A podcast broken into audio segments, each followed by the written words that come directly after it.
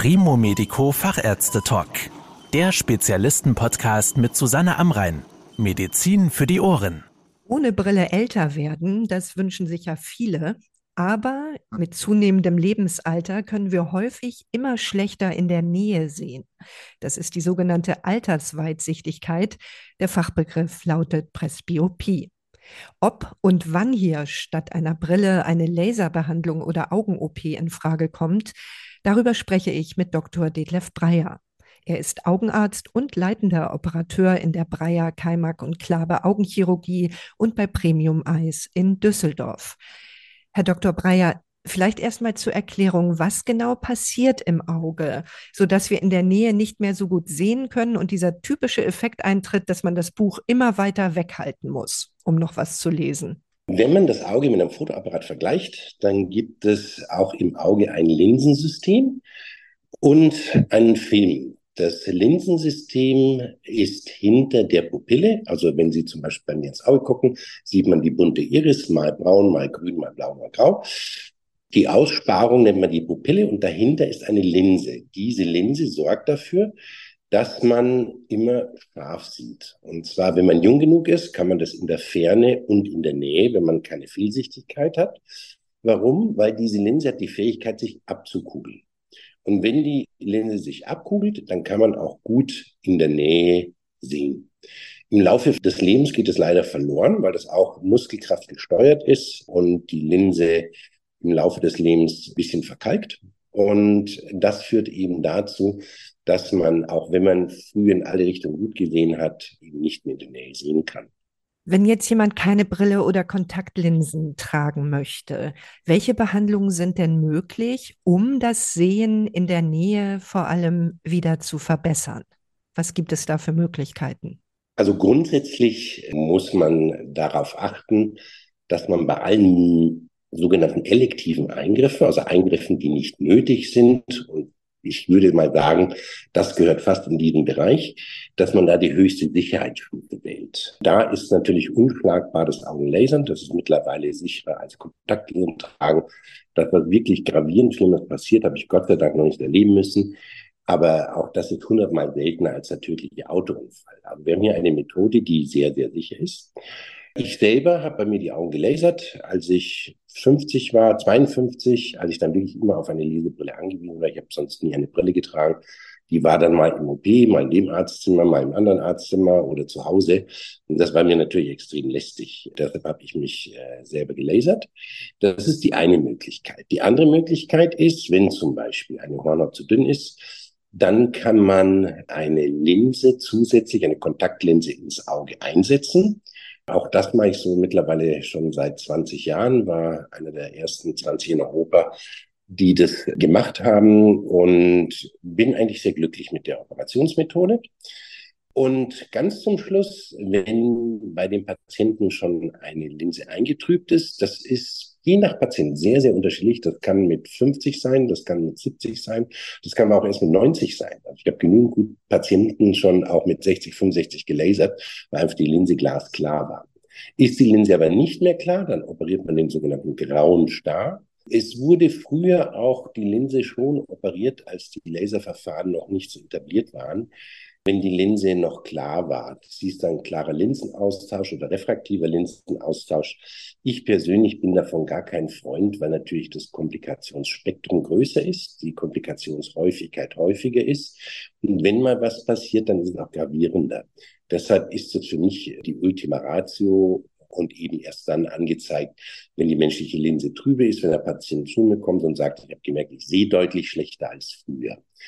Deshalb ist für mich die Nummer eins einfach das Augenlasern. Vor 15 Jahren habe ich damit angefangen, war mit dem Professor in Reinstein in London einer der ersten, die das weltweit mitgemacht haben. Ich habe es dann auf der Linsenebene entwickelt und habe jetzt zwei Laserverfahren oder die beste aus der Welt zusammengeführt, habe ein, ein Laserverfahren geprägt, das heißt Presbyid auf Augenlasern.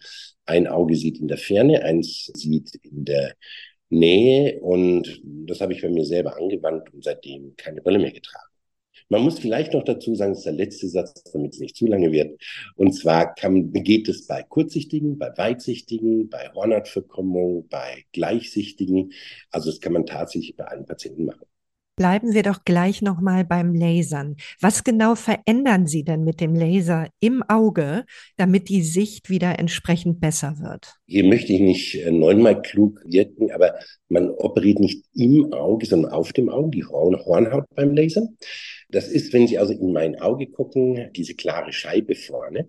Und wenn zum Beispiel jemand kurzsichtig ist, wird die abgeflacht. Wenn Sie weitsichtig sind, wird sie aufgesteilt. Und ein Auge wird für die Ferne operiert, das andere Auge für die Nähe operiert. Und das nennt man dann Überblendvisus. Hat eine sehr hohe Erfolgsquote. Ich habe in 15 Jahren, die ich so laser, gerade mal zwei Patienten zurücklasern müssen. Die haben diese beiden unterschiedlichen Augen nicht vertragen, so dass ich das reduziert habe, dass ein Auge in die Ferne guckt, andere PC, aber zum Lesen brauchen sie jetzt wieder eine Brille. Wie muss ich mir das denn vorstellen? Wie läuft dieser Eingriff ab? Also wie lange dauert das? Bin ich als Patientin dabei wach?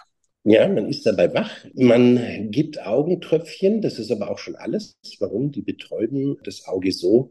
Hört sich jetzt blöd an, aber man könnte rein theoretisch mit dem Messer durchgehen. Man merkt das einfach nicht. Nur durch Tropfen. Das ist eigentlich eine sensationell einfache äh, Betäubungsmethode und für die Patienten natürlich sehr angenehm. Man muss keine Spritze geben, nichts dergleichen. Man braucht keine Vollnarkose. Man braucht tatsächlich nur zwei Tröpfchen, das war's. Der Laservorgang dauert nur zehn Sekunden und ist völlig schmerzfrei.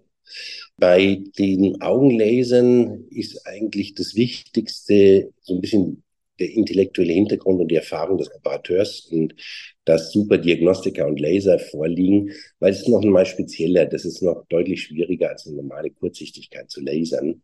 Das muss man einfach hervorheben. Also da sollte man sich, egal wo man hingeht, aber da sollte man sich schon einen sehr erfahrenen Operateur nehmen, der nur die besten Laser hat und möglichst auch wissenschaftlich arbeitet. Also das ist so ein bisschen die, die Krone des Laserns, ist die Korrektur der Alterssichtigkeit. Wie schnell kann man denn dann wieder besser sehen? Braucht das Auge eine Zeit, bis es ausheilt und bis das funktioniert?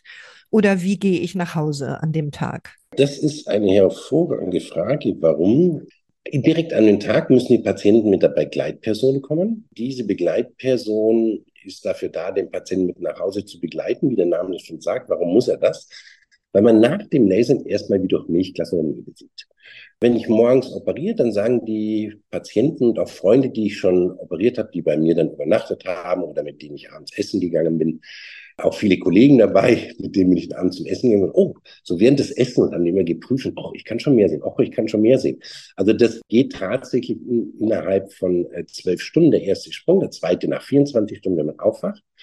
Und dann ist es ganz wichtig zu wissen, unser Gehirn sieht ja dann das erste Mal mit einem Auge in die Ferne, mit einem in die Nähe. Das heißt, auch wenn die Augen am nächsten Tag sich schon dran gewöhnt haben oder fertig sind, ist es das Gehirn noch lange nicht.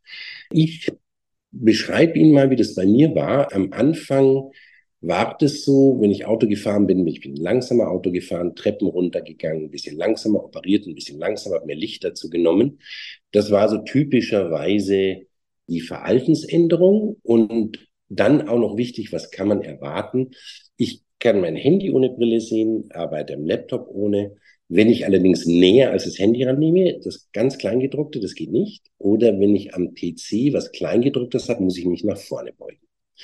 Die Gewöhnungszeit ist sehr unterschiedlich. Das ist wirklich faszinierend. Ähm, ich habe meinen Chefanästhesisten auch operiert, weil er so begeistert war. Und sowohl er als auch seine Kollegin die haben ab Tag eins gesagt, sie haben keine Probleme. Da muss ich ehrlich sagen, das ist ein bisschen Ausnahme. Das hatte ich selber nicht. Ich brauchte diese drei Monate.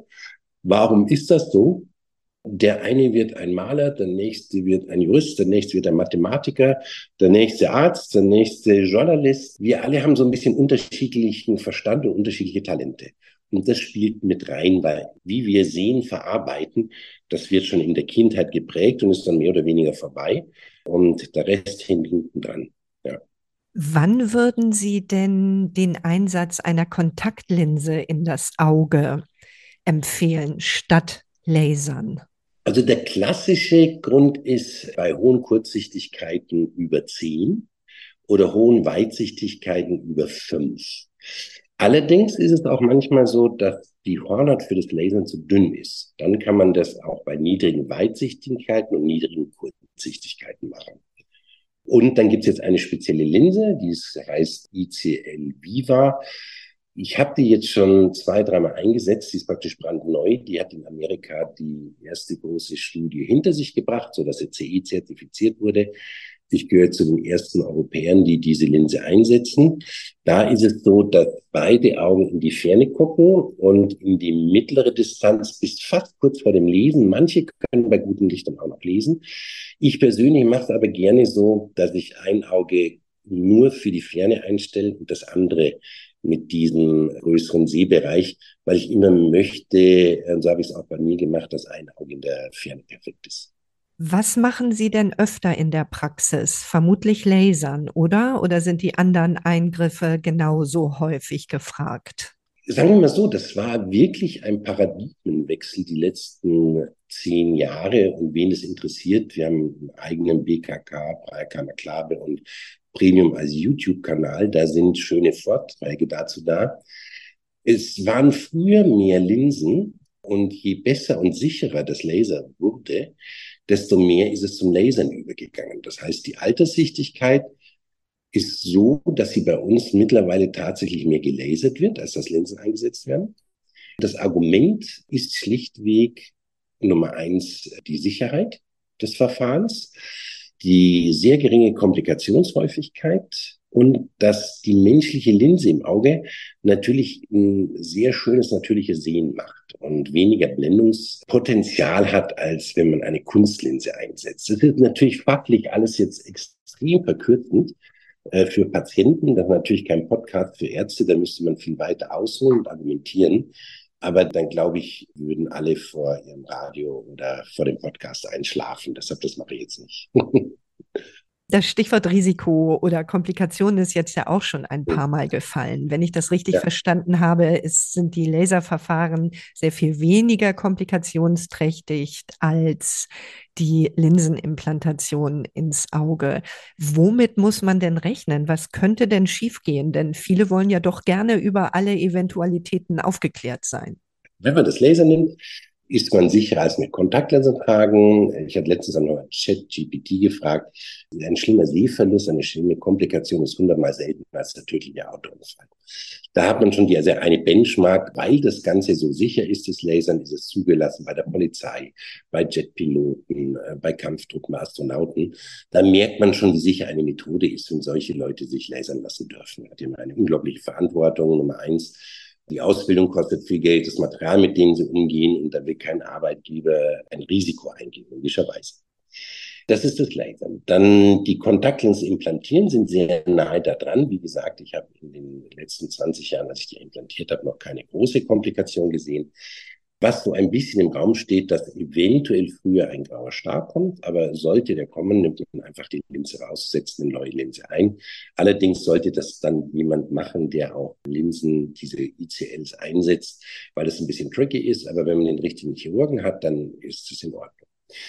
Die Linsenchirurgie hat im Vergleich jetzt zu diesen beiden anderen Methoden schon ein höheres Komplikationspotenzial, äh, dass es zu einer Netzhautschwellung kommt oder eine Nachstadt, die man lasern muss, äh, dass es zu einer späteren Netzhautablösung kommt, dass die Linse nicht da liegt, wo man sie hinhaben möchte, äh, dass die Linse dezentriert und so weiter und so fort. Also es ist ein ganzes Sammelsurium. Weswegen ich sage, wenn es so sein muss, weil die Linse schon getrübt ist, gut, dann operiert man eben die Linse. Aber solange man die nicht operieren muss, ist das Lasern einfach wirklich sicher. Sie hatten ganz zu Anfang schon von elektiven Eingriffen gesprochen. Bedeutet das im Umkehrschluss, dass die Krankenkassen sich nicht an den Kosten beteiligen? Das kommt darauf an, die Privaten übernehmen einen Großteil. Die gesetzlichen halten sich da leider vollkommen raus. Die Frage ist immer, ist Sehen ohne Brille eine Krankheit oder nicht? Für diejenigen, die immer gut sehen können, ist es natürlich keine Krankheit. Die sagen ja, die mit der Brille, die müssen ja nur eine Brille tragen. Wenn man aber spezialisiert darauf ist und weiß, wie manche Menschen eben durchaus unter so einer Brille oder Kontaktlinsen tragen, Kontaktlinsen machen die Augen trocken, die dünnen die Hornhaut aus, Gefäße wachsen ein, die Infektionsrate ist da. Wird natürlich bei einer Brille alles nicht gegeben. Dann finde ich so ein bisschen, dass durchaus auch der Begriff Krankheit stimmt und eben nicht verkehrt ist. Jetzt gibt es natürlich Leute, die gerne ihre Brille tragen Und da sage ich dann, ja, ist doch wunderbar. Was kommen Sie zu mir? Dann sagen sie, ja, aber ich hätte gern mehr Lebensqualität, mehr Freiraum im Urlaub, wenn ich ins Wasser springe. Wissen Sie was, wenn ich die nicht aufhab, man ist ja bei minus zwei, ist man schon blind, ja. Und manche Leute haben minus vier, minus fünf, irgendwas. Da sieht man nicht mehr viel. Mein Problem ist, ich finde ja noch nicht mal meine Brille. Und die lassen sich dann lasern, tragen danach aber wieder eine Brille, nur ist da nur noch Fensterglas. Gerne ist es auch bei der Berufsgruppe der Notare und Rechtsanwälte und bei den Bankern, weil die sagen, das ist so eine Seriositätsattribut, die Brille. Da sieht man ein bisschen schlauer mit aus, gern auch äh, genommen mit Horn und rund. Und das ist dann sozusagen die intellektuellen Brille. Die wird dann getragen, wenn das Klientel da ist und im Urlaub und so ähnlich. Also das ist ganz witzig, was man da alles so erlebt. Können Sie vielleicht noch mal so eine grobe Hausnummer geben, wenn sich jetzt jemand entscheidet und sagt, ich möchte aber wirklich keine Brille und keine Kontaktlinsen mehr, ich mache das jetzt, ich lasse meine Augen lasern. Könnte sich das theoretisch jeder leisten oder entspricht das eher den Anschaffungskosten eines Zweitwagens? Nein, so schlimm ist es nicht. Sagen wir mal so, wenn man mit den neuesten Methoden, den besten drin sind, den besten Diagnostika, dann ist das irgendwo für beide Augen all-in mit der Nachlaserung. Also wenn man jetzt das Komplettpaket nimmt, dann sind das irgendwas zwischen 4.000 und 7.000 Euro, je nachdem, welche Methode man nimmt, welchen Laser man nimmt. Ich kann das ja anpassen. Wenn jemand kommt und sagt, hm, am Tisch ist schwierig, so muss ich ehrlich gesagt, hätte ich mir mit 25 Jahren auch nicht leisten können. Aber wir machen das halt, strecken das über zwei, drei Jahre zinsfrei mit gleichen Anteilen. Und plötzlich hört sich das nicht mehr unvernünftig an, ja. Und äh, wenn man die Brillen, die man die nächsten Jahre braucht, vor allem aus Sonnenbrillen oder gerade bei der Alterssichtigkeit wird es ja ganz absurd mit den Gleitsichtbrillen, die über 1000 Euro kosten. Also da ist es schnell wieder drin, plus man hat die Lebensqualität. Weil das muss man schon sagen, es gibt so viele Patienten, die die Brille dann nicht mehr tragen möchten, weil sie Nasendruck, Extrem haben oder Kopfschmerzen. Also sie kommen aus medizinischen Gründen nicht mehr damit zurecht und sagen, ach, aber eigentlich passt sie doch zu mir und immer toll. Wenn man die dann sechs Monate oder zwölf Monate später wieder trifft, dann sagen sie, ganz ehrlich, das ist ja so wahnsinnig viel Lebensqualität, das ist ja sensationell. Hätte ich nie gedacht, mich hat es ja eigentlich nicht gestört. Aber wenn man dann die Freiheit hat, dass man nie eine braucht, und das ist doch auch das, was bei meinem Beruf dann wirklich Freude macht. Also ich werde jeden Tag zum Alkoholiker gemacht oder müsste eigentlich Diabetiker sein und man wird umarmt, geherzt. Also man merkt schon, was das, was das dem Patienten bedeutet. Das ist schon relativ viel. Vielen Dank für die Informationen, Herr Dr. Breyer. Gerne, gerne. Das war der Primo Medico Fachärzte Talk. Danke, dass Sie zugehört haben. Mehr Informationen rund um das Thema Gesundheit und medizinische Spezialisten finden Sie auf primomedico.com. Bis zum nächsten Mal, wenn es wieder heißt Medizin für die Ohren.